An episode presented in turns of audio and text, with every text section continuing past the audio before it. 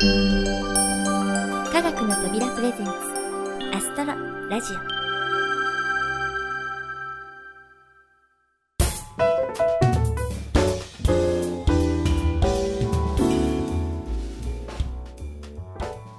皆さんこんにちは土屋ゆ子です。日本中が太陽に注目した7月22日そう日本領土内で46年ぶりに皆既日食が観測され日本全国でも部分日食が見られた日です。アストロラジオをお聴きの皆さんも楽しみにされていたことと思いますが当日は残念ながら梅雨前線の影響で観測には厳しいお天気のところが多かったようですね。私の住む東京でも曇り空でうん時折ね小雨がぱらつくようなあいにくの天候。ついに欠けた太陽を見ることはできませんでした。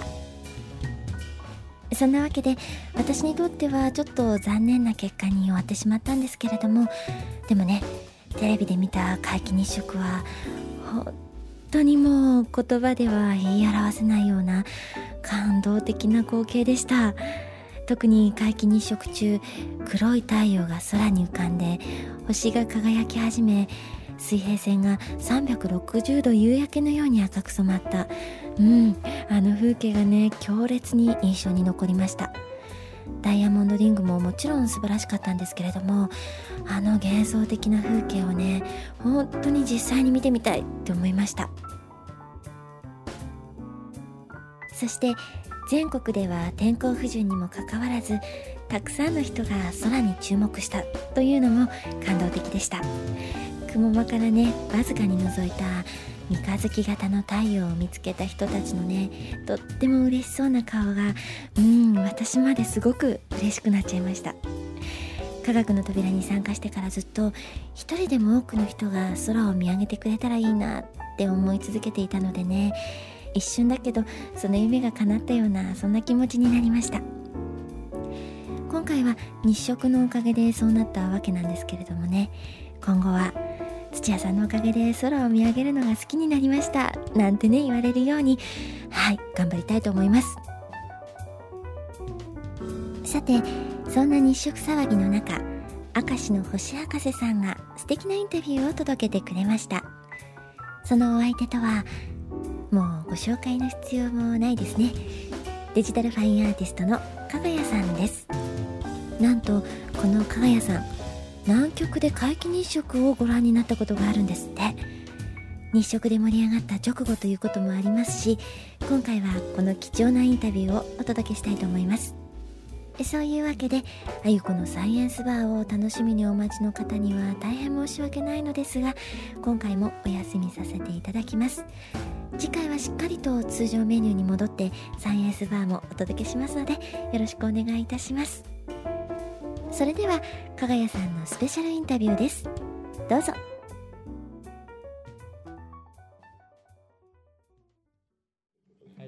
はい、えー、今日のゲストはですね、えー、デジタルアーティストの加賀谷さんです。こんばんは。こんばんは。いや、あのですね、えー、加賀谷さんのことはもう皆さんよくご存知だと思うんですけども、えー、まあ最近の有名な作品ではデジタルプラネタリウムの銀河鉄道の夜。えー、これね私も何回も見てるんですけどね本当に、えーまあ、いろんな意味で、えー、感動的な作品です。これはねもうぜひ見ていただいてそれを見た後また宮沢賢治を読んでいただきたいという作品ですね。他にもまああ素敵な絵があるということで大勢のファンがおられますから私が、まあ、あこんな方だって説明するよりもまた、ね、見ていただければと思うんですが、え、今日はその加賀谷さんにまあ、星が好きになった原点の話とそれから、えー、将来ねどんな夢をお持ちなのかという今回は珍しくちょっと上品な雰囲気で行ってみたいと思います。よろしくお願いいたします。ということでちょっと出だし硬くなっちゃいましたけど、えー、原点星のですね、えー、何かお持ちですか？私が星にな星が好きになったきっかけってちょっと思い浮かばなくてなんか生まれつき好きだった。生まれつき生まれ落ちておぎゃーと言った時から。物心ついた時からやっぱり星と絵を描くことが好きで。はい、でもうそれをずっと追い続けて大人になってそのまま仕事にしてしまった。はい話終了。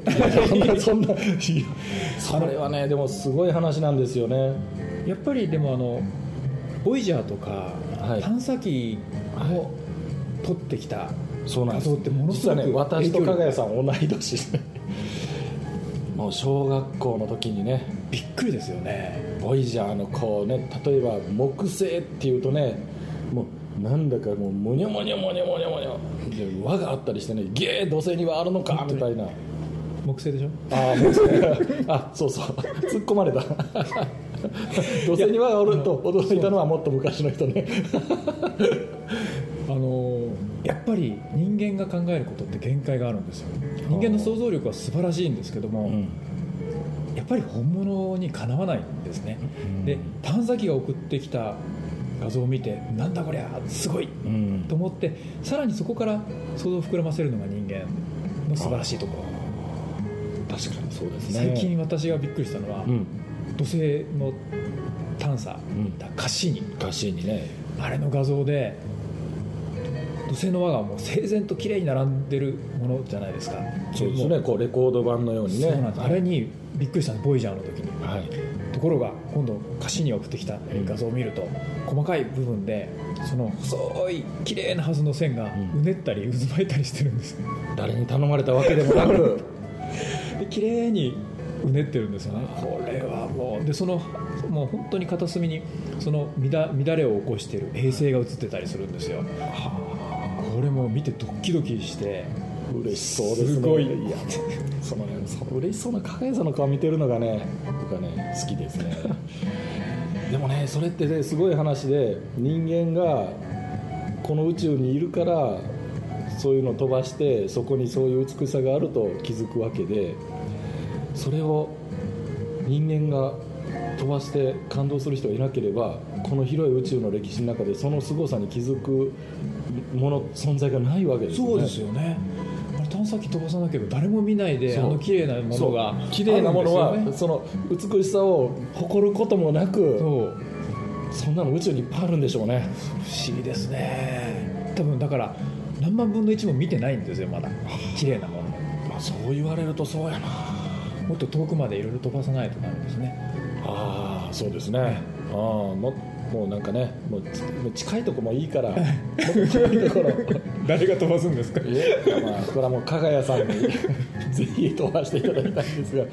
じゃああの、まあ、探査機の映像はまあそうなんですけどやっぱりでも直接体験っていうのも大事ですよね、そうですね。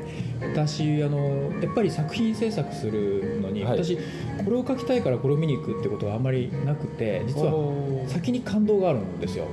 何かこれもう本当に感動したことがあってそれをどんどん作品にしていこうと思うんですね。で今までで一番私が感動した体験って、はい。えー南極へ行ったことなんです。南極。実は南子供の頃からはい。南極の氷でかき氷を食べてみたいっていう夢がちょっと待ってくだあってさいそれはなぜそんなこと思うんですよ。南極寒いやないですか。私かき氷大好きで。いやまあかき氷好きなの分かります。冬冬も食べてるんですいやまあまあ日本の冬ですしど暖房効いたところで食べれますし。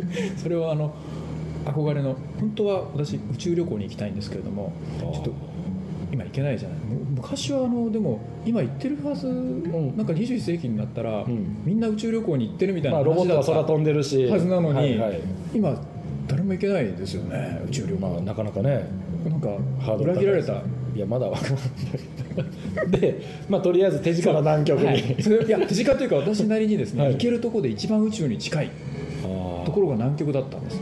まあ確かにあの南極観測する人は地球の底って呼んでます。なんとなく、あるいは地球のてっぺん。そう 遠いんですよね、はいはいはいこう地の果て。地の果て、まあ、まさにそうです。でそこでなんと皆既日食が見られるっていう2003年にありました2003年。何が何でも行かなきゃ。それね僕もね行きたかったんですよ。その前の年に日食を見てその日食を見た次の日に。その行けなかった理由は何何なんですか？え南極に？え南極に行けなかった理由はですねいやだってめっちゃ遠いじゃないですか。普通行けないですよ行ける理由を知りたい。いやまあでもいいですよ。まあその時にオーストラリアで日食を見てその次の日のオーストラリアの新聞に次は南極っていう広告が出てたんですよ、はい。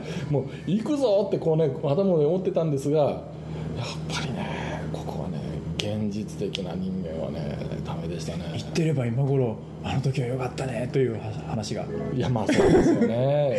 それでなんとはい。南極で日食見られたんですよ。あ行かれましたか。はい。それでもう本当にかき氷も食べられましたかき氷の方が嬉しかったって言ったらお嘘ですよね。いやいやいやいや。でもまあそうやってね日食南極で日食を見たというその人にね話を聞けるだけでもまあ嬉しいですけどその、えーどっちから聞きましょう？かき氷体験と日食体験。まあじゃあかき氷はい。はいどんなふうに食べたんですか？かき氷はですね、えーまずかき氷の機械を持っていくことができなかった。なんか重量制限があって迷ったんです私なりに。カメラを持っていくか。何キロなんですか？カメラを持っていくか、はかき氷の機械を持っていくか。大体20キロ制限とかありますよねあれ。そのぐらいなんですよ、はい。でいろいろ機材を集めるとはい。かき氷入らなかった、でししっかりあの、はい。メロン味のシロップを持って。メロン味のシロップを。はい。やっぱりメロン味ですか、はい。あのなんか金時とかじゃダメですか？ダメですね。メロン味。メロン味。ははいい、であのかき氷の機械がなかったので、はい。足につけるアイゼンアイゼン。はアイゼンでですね。あアイゼン汚くないんですか？大丈夫です。もうずっと氷しかないですから。あー。あ歩いても歩いても氷しかないんです。あもう自分が立ってる足元ずっともうはい。何百メートルも下地面がない状態。氷の上を歩いてるんですよ。言っときゃよかったか。氷がうっすらね透明に見えてるんですよ。下5 0センチぐらいまで。ええ宇宙を歩いてるみたいな感あそうですか。じでその中に氷をよく見るとはい泡が入ってるんですよ。粒々はいはい。がいっぱい、南極の氷はね越冬隊の方に見せていただいたことあります。はい。綺麗なね透き通るような。あれはなんかもう何万年も前のその氷ができた時の、はい。えー空気が一緒に封じ込められてるんですね。そうですよね。でそれでかき氷を作って食べたら、うん。この何万年前の空気も一緒にこう食べてる。いやまあそうなんですけど そのねその科学的なことを話してる加賀谷さんが突然そのそこから一気にかき氷に行くというのがね。しかも実体験です。こう食べなきゃ。いやまあまあ実体験でね。まあ美味しかったですか？はい。美味しかった。何何杯食べたんえっとですか、6杯食べました。寒い中を6杯食べた。お腹壊しますよ 壊し壊しかけたかな。それで日食見れなかったら伝説の人大丈夫でですすあの。日食見てからかき氷を食べ手堅いそこは。かき氷で乾杯と、はい。ということでじゃあその日食の話なんですけど、はい。えー南極の日食はね条件厳しいですよね。美味しかったですね。あの白夜と言いまして、白はいはい。沈まない太陽が水平線すれすれにずっと転がるように動いてるあーはいはい。状態です。で、うん。水平線からわずか3度ぐらいしかこう高さがない。3度っていうのはもうほとんど。ギリギリですね。ちょっと山があったらもう山もダメだし雲ももうダメだし、はい。もう条件最悪であそうだ。まず見られないだろうと。あ僕ね諦めた理由はそれですよ。その行って見れるはずがない。はずがない、はい。私はそこにプラスかき氷が食べられればいいや。かき氷の差。かき氷の差が人生を分ける。いやーそうですか。やっぱ夢2つぐらい持ってた方がいいんですね。なるほど。でその日食はまあ見えたと。見えたんですよ。もう素晴らしかったですね。でたしかももうなんかあのかげろうのように揺らいで太陽がひしゃげてるんですよ。高度が低い上に。気温差が激しいので。有名な写真でね日食のその写真あります。けどそうです。最高ですね。でその黒い太陽が水平線にあってそれはどんな雰囲気なんですか？もう想像つかないですね。そうですね。なんかまるで別の惑星にいるかのような私が行きたかった宇宙旅行ができたみたいな。宇宙旅行真っ白な大地なんですそうですね。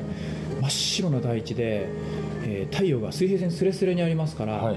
えー私自身の影がはい。反対側の水平線にさーっと伸びてるのが見られましたね。白夜の夜。でそれが太陽がだんだんだんだん細くなっていって、はいはい。やがて月の影が上空を覆って、はい。あっという間に、まあ、何ヶ月間も白夜の、まあ、明るい状態が続いている南極なんですけどもそこに一瞬だけ80秒間だけ夜がやってくる。夜がやってくる。半年続いた白夜に80秒の夜が来る。星も輝き始めますね。言っときゃよかったかな。いやーそうです私もあの全身鳥肌が立って。いやもう聞いてるだけで今鳥肌が立ってきました。はもう独り言声を上げましたね。私なんか南極の誰もいないところで一人で、たった一人でそれをあのそれは見たかったので。何？ツアーというかみんなで行ったけども一、人。そうです。観測してるみんなが観測してるところからはい。はい。一人で走ってたった一人の。絶対変な子ちゃんですよ。でその後かき氷でしょ？いやおかしい もう素敵すぎますね。で、えー日食を。でもそれ一人でバーって行ったら邪魔にならないですか？誰かを。あのねすごいことあったんですよ。私南極から帰って、はい。あの NASA のホームページに NASA はい。すごいその時の南極のアメリカの観測隊が撮っええ。た写真があるぞはい。って言われて見に行ったんですよ、はいはい。有名な写真あります。はい。そしたらもうその皆既日食のひしゃげた太陽の太陽のコロナの前にですね、はい。人間が写ってるんですよ。あ僕はねあその写真好きですよもびっくりしてすごい写真う有名な写真です。はい。なんじゃこりゃ。はい、いやあれみんななんじゃこれってで邪魔な人がいるなとは思ったんですけど、はい、さらによくよく見たら、はい。もう仰天しました、い。なんとそこに私の荷物が写っていたんです。荷物が？荷物ってことは荷私物がいるということは。これこれ私ですね確かによくよく見ればマジですか？どう見ても私ですこれ。私です。素晴らしい。いや感動した。えということは、えーそこに加賀谷さんがいて後ろに NASA の観測隊がいたんですか？NASA ではないんですがアメリカの観測隊のフレッドさんって人なんあですけども。フレッドさん。はい。もうこの人も日食マニアでですね。ありとあらゆる日食を追いかけて南極まで行ってしまった、はい。でものすごい機材ですよ。はい。赤道儀にもうガーンとカメラ据え付けて、はい。もう超望遠レンズでかき氷日など食を撮も持たずってやるっていう、はい。撮ったら、はい。私が真ん前になんか映ってしまった。まあある意味邪魔だけどある意味ものすごいそうなんです。写真ですよ。あのフレッドさんは、はい。えー皆既日食真っ暗になるまで私がいることに気がつかなかったんです太陽が眩しいんで見えないんですよね。眩しいですよね。直前までね。ええ。で皆既になってはい。撮影を始めました、はい。そしてファインダーを覗いたら、はい。真ん中に人がいる。これは夢か幻か。南極だろここはみたいな。一瞬邪魔と思ったらしいんですけど、はい。あっと思ったらしいんですけど次の瞬間これはすごいしすごい写真になる。すごい構図の写真になる。はい。と直感してそのまま写真を夢中で撮り続けたって言ってましたそこがね経験もあるしすごいですね。ですまあ、これね、えー Astronomical Picture of the Day とかね、まあ、有名なサイトがあるんですけどそこにも紹介されてますし何回も出てますよあの写真。もうネタがない時はもうその写真みたいな。あそうですか。これね皆さん検索してぜひ探してみてください。もういやすごい。えあれだから加賀谷さんでしたか？だから私が 私は加賀谷さんを見て感動してたんですが、本当に夢だった南極での南極に行けてうん。本当に別の惑星にいるかのような宇宙体験をしている本当に自分が夢の中にいるような状態をうん。誰かが記念撮影しててくれたんですよ後ろから。頼んでもないのに。そういう運命だったんですね。なんかもうあれ思い返すとなんか勇気出てきますね。なんかこんな素晴らしいこと起こるのかな加賀谷さんの話聞くとねいつもね心洗われるんですね。いや本当そういう思い大事ですよね。でねやっぱね僕はねかき氷大事だと思うんですね。かき氷。かき氷と日食。いいですよね。いやーでも本当そういう思いがあってそれをね成し遂げた。それは作品にする予定はないんですか？え南極の思い出は、えーとまあ、ストレートにそれを書くことはあまりないんですがいろんなところにその時の雰囲気だとか、うん。えー寒いけどもその神秘的な雰囲気、そしてあの惑星が直列してねもうなんかこうワクワクするような雰囲気。そうなんですよね。そこに太陽と月と地球が重ななまっすぐ並んでしかもそこが南極でないと見れなくって誰も行かなきゃそれで終わりなのにそこに加賀谷さんが行ってその後ろにフレッドが わざわざいて。で太陽と月と地球と加賀谷とフレッドさんが全部一直線に並んじゃった。バカみたいな話なんですいやなんかー宇宙の神秘です。でなんか自分と天体がこう直列したっていうのがなんか自分が宇宙の中に組み込まれて一緒にこういたいられたっていう感じがしたんですよね。その気持ちはでも誰にでも経験できそうですよね。こう星を見てそれに感動する自分がいるっていうことは今その瞬間宇宙で感動してる存在があると。心洗われていい言葉が出るななんかもう。そうですか。将来の夢は？将来の夢は月に行くことですね。月ですか。はい。これはもう死ぬ間際でもいいんですけど何とかしていきたい。死ぬ間際だとお墓になっちゃう。いやいいんですよ。月で骨をうずめてもいいんですよ。いや。じゃあもう月旅行高そうなので片道でいいんです。片道で、じゃあもうみんな月が出たらあ加賀谷さんがそこに眠っておられると、そうです。墓参り不要です なんか加賀谷さんの話聞いてるとあこの人はやるなっていう気がするんですね。うん。でそういう話を聞いてるとじゃあ自分もなんか本当に突拍子もない夢を持ちたくなりますね、うん。夢って大きい方がいいですよね。あで夢大きい方がいいですか。うん。南極のかき氷っていうのはまいやかなり壮も大な。そうですよ。はい。むちゃくちゃですよ子供が考える夢としては。そうですよね。でもそれがずっとあってうん。南極まで本当に行ったら、うん。えーもっと素晴らしいことが起こった。でそうですね。結局夢はたまたまかき氷は叶いましたけども、うん。叶わない夢もあるんですよ、うん。やっぱり。ま現実私宇宙飛行士になりたかったんです。これダメですよね今からだと。あまあ JAXA には通らないかもしれないけど。ね。でもロシアぐらいはいけるかもしれないですよ。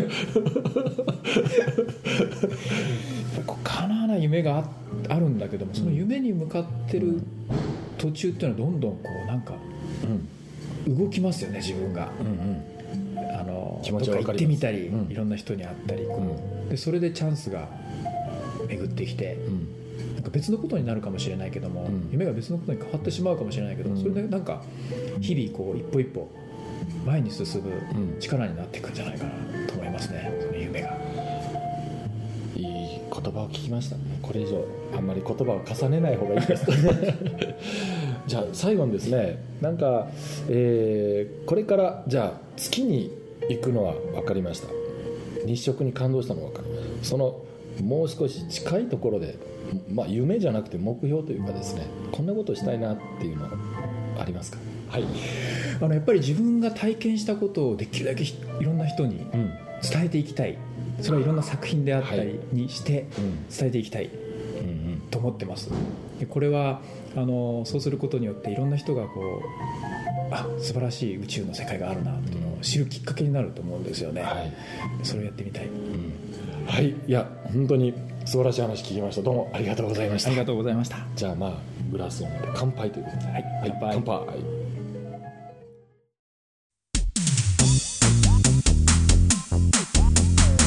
アストロラジオ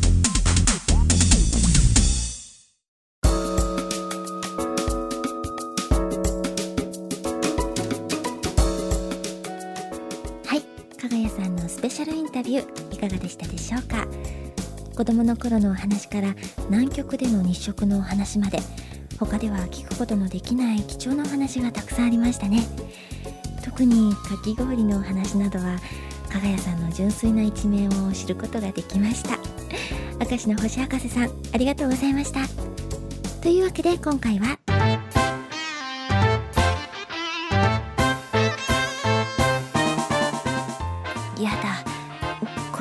BGM ってまさかあの人が？え？あああああわしがブラック星博士じゃ。ー、ブラック星博士さんどうしたんですか？何を言っとるか土屋さん。まさかわしとの約束を忘れたわけではないじゃろうな。ブラック星博士さんとの約束ってうん何でしたっけ？ガクーほら前々回のサイエンスバーでわしに歌を歌ってくれると約束したではないかもうほんま頼むよ 冗談ですってばちゃんと覚えてますよ。でもさっきも言ったように今回はサイエンスバーはお休みなんですよ。次回まで待っていただけませんか？嫌じゃ嫌じゃ前回は日食特集とか言ってごまかされたかのわしはもう待てないんじゃわがままですね。わかりました。村越博士さんのために一曲歌えばいいんですよね。歌いましょう。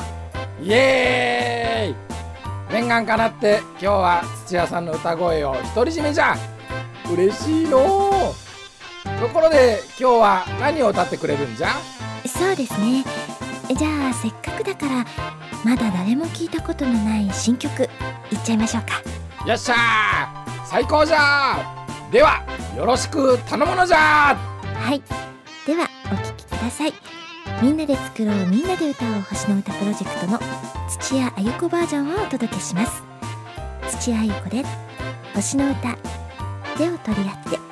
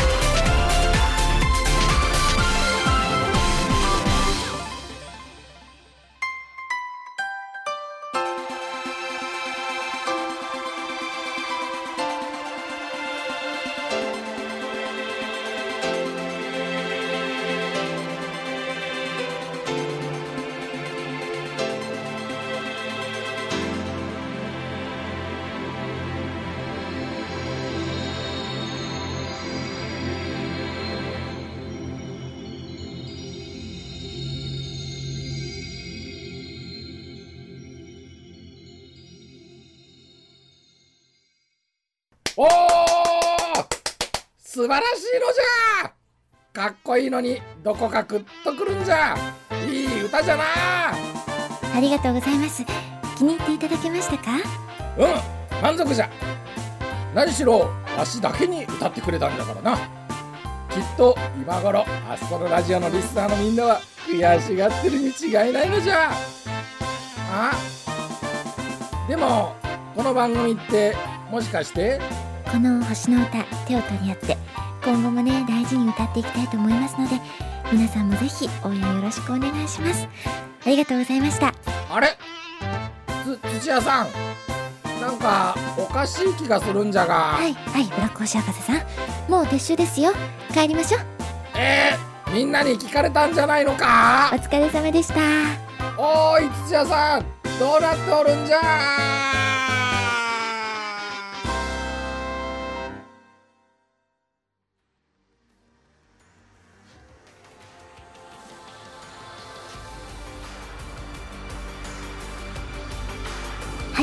星の歌手を取り合って。皆さんにもお聴きいただきました。ブラック星博士さんごめんなさい。さてその星の歌プロジェクトですがいよいよファーストコンサートが決定しました。場所は山梨県立科学館スペースシアター9月12日の土曜日18時半会場19時開演となります。あゆこよが奏でる古今東西の星の歌とプラネタリウムに広がる満天の星。そして科学館の解説者さんによる星のお話のコラボレーションをお楽しみください。観覧は事前申し込み制で1ヶ月前から募集開始となるそうですので山梨県立科学館または科学の扉ホームページをチェックしてくださいね。そしてスペシャルインタビューにご登場いただいた加賀谷さん制作のプラネタリウム向け新作コンテンツが公開されています。タイトルは「宇宙一直線」天文少年だった加賀谷さんの魅力たっぷりのコンテンツとなっているそうです。現在のところ上映館は広島県三次市ジミー・カーターシビックセンターのみとなっていますが今後全国で上映館が増えていくことと思いますのでご期待くださいね。さていろいろお話ししてきましたがそろそろお別れのお時間になってしまいました。この番組は制作コムビルド脚本アルファボル協力明石市立天文科学館山梨県立科学館加賀屋スタジオ音楽制作集団ディープフィールドそして企画制作科学の扉でお送りいたしました。それではまた次回をお楽しみに。お相手は私土屋ゆ子でした。